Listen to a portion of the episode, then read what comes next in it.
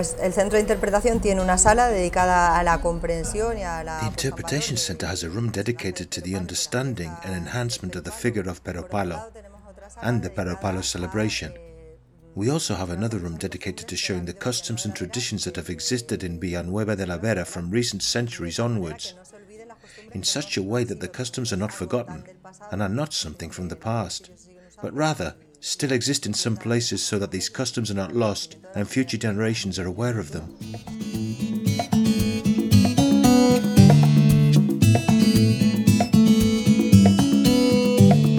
Tourism in Villanueva de la Vera. Smart tourist signs in audio format. Pero Palo Interpretation Center.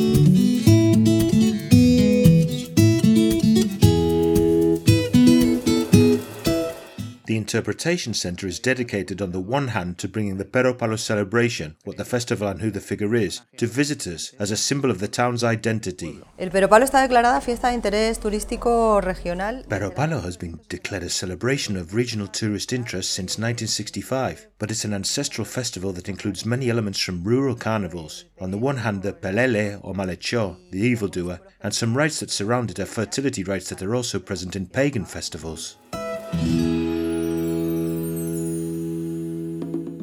At the Interpretation Centre, they help you become more aware and understand all the intricate details of the Peropalo celebration for those who want to get closer to it. Los orígenes exactos del, del personaje y de la fiesta. eh, The exact origins of the figure and the festival are unknown. But today, what matters is that it's a chromatic musical festival, because each rite is associated with different gatherings, tunes, and drum beats. Then, in the Interpretation Centre, these rituals are explained throughout the days, although the main theme is always finally putting an end to the evildoer. Furthermore, both detractors and defenders of Pero Palo are happy at the end of it because it comes back to life every year. Only the body is burned and the head has always been the same for who knows how long.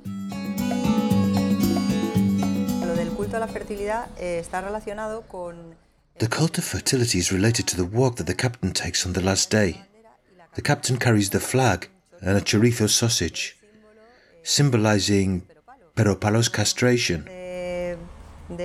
One of the origins of the figure that is believed is that he was simply a deceiver of women, and perhaps one of the reasons why he was hated so much in the town was because when he travelled, he committed misdemeanors in that sense. Then, it's also considered to be part of the end of winter, the cult of life, a cult of fertility as well. Thanks to the work carried out by the staff at the Interpretation Centre, it's also been equipped with a museum room with ethnographic material that helps the new generations to understand more about life in Villanueva de la Vera throughout history in a didactic way. Y luego, además, en el centro de interpretación, pues eh, se pueden mostrar objetos, eh. Then, in addition, objects, tools, and samples that reflect daily life in the countryside, customs, and traditions can be shown. And this is to highlight and inform future generations of the origins of some traditions that are currently maintained. So, we have farm tools, samples of traditional clothing, different gala costumes and workwear for the harvest and weddings, and we also have jewelry and textile crafts. An essential visit to be able to walk through Villanueva de la Vera, fully understanding its cultural heritage and traditions. La identidad del pueblo va muy relacionada con las fiestas y con el folclore. The identity of the town is closely related to the celebrations and folklore, but there are also tools, for example. Young people do not know what a trivet or a trough is, so that's the part the Ethnographic Museum in the Interpretation Centre highlights. The Pero Palo Interpretation Centre is located in the Villanueva de la Vera tourist office. You can find more information on the town's tourism website www.turismovillanuevadelavera.com.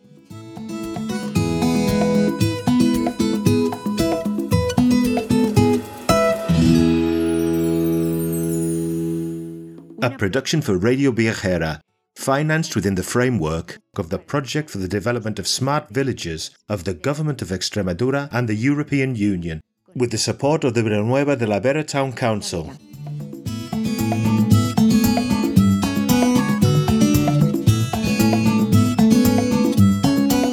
Juncal Muñoz, the person in charge of the Pero Palo Interpretation Center in Villanueva de la Vera, has taken part in this episode.